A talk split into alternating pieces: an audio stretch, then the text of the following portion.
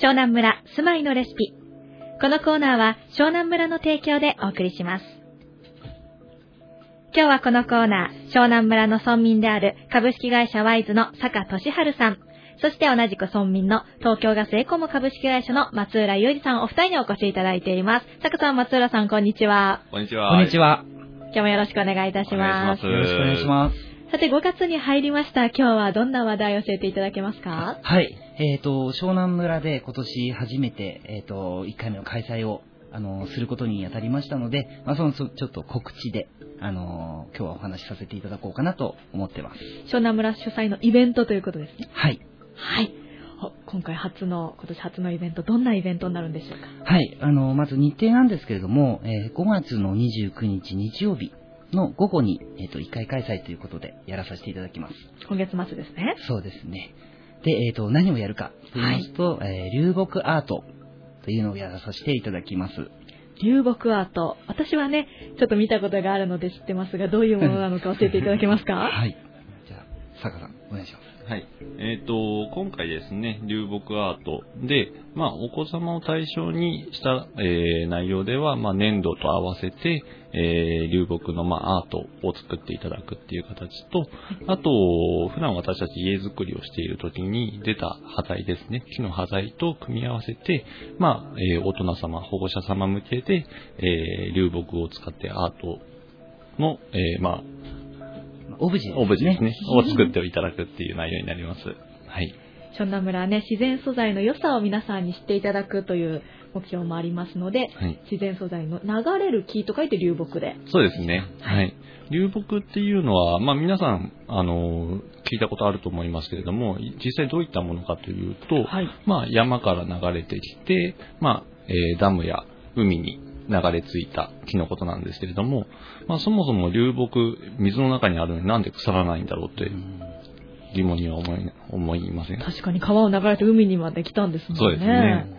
で、あの、普段私たちが、えー家づくりしている時に使う西川材ってあるんですけれども、はい西川材もそもそも昔ですね、江戸時代、えー西、江戸から、えー西の方から流れてくるっていうことで、西川材っていう名前がついたんですけれども、そもそも川を使って木材を流してきたんですね。はい。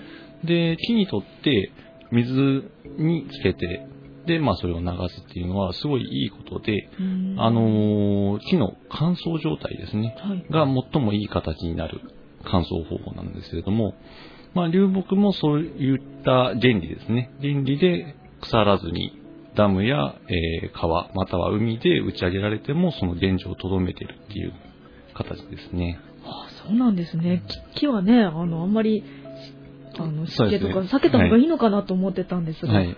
最もいい乾燥状態なので、はい。あのー流木自体は建築には今使えないんですけれども、はいあのー普通の乾燥方法としては最適な形ですね。へえ。それ不思議ですね。はい あと、まあ、あのー湘南村でなぜ流木を扱うかっていうところなんですけれども、あのー山の整備ですね、をちゃんとしていないと、あのー流木の数というか、まあ、むやみに増えてしまって、ダムとかに溜まってしまいますので、はい。あの、一概にその、海の人は関係ない、山の人は関係ないっていう話ではなくて、お互い関連している話なので、まあ、ゴミ問題とはいきませんけれども、あの、そういった、ちょっと、邪魔者にされてしまうっていう反面もありますので、あの、そういったところも参加者さんに伝えられたらなというふうに思ってます。この木はどうやって流れてきたのか、そしてどういういいところがあるのかっていうのも学びながらアートを楽しめるんですよね。そうですね。うんそこもね、ぜひね、あの、湘南の人たちに知っていただきたいですよね。はい。こ今回は、両木アートということなんですが、どういったものを作るんですか？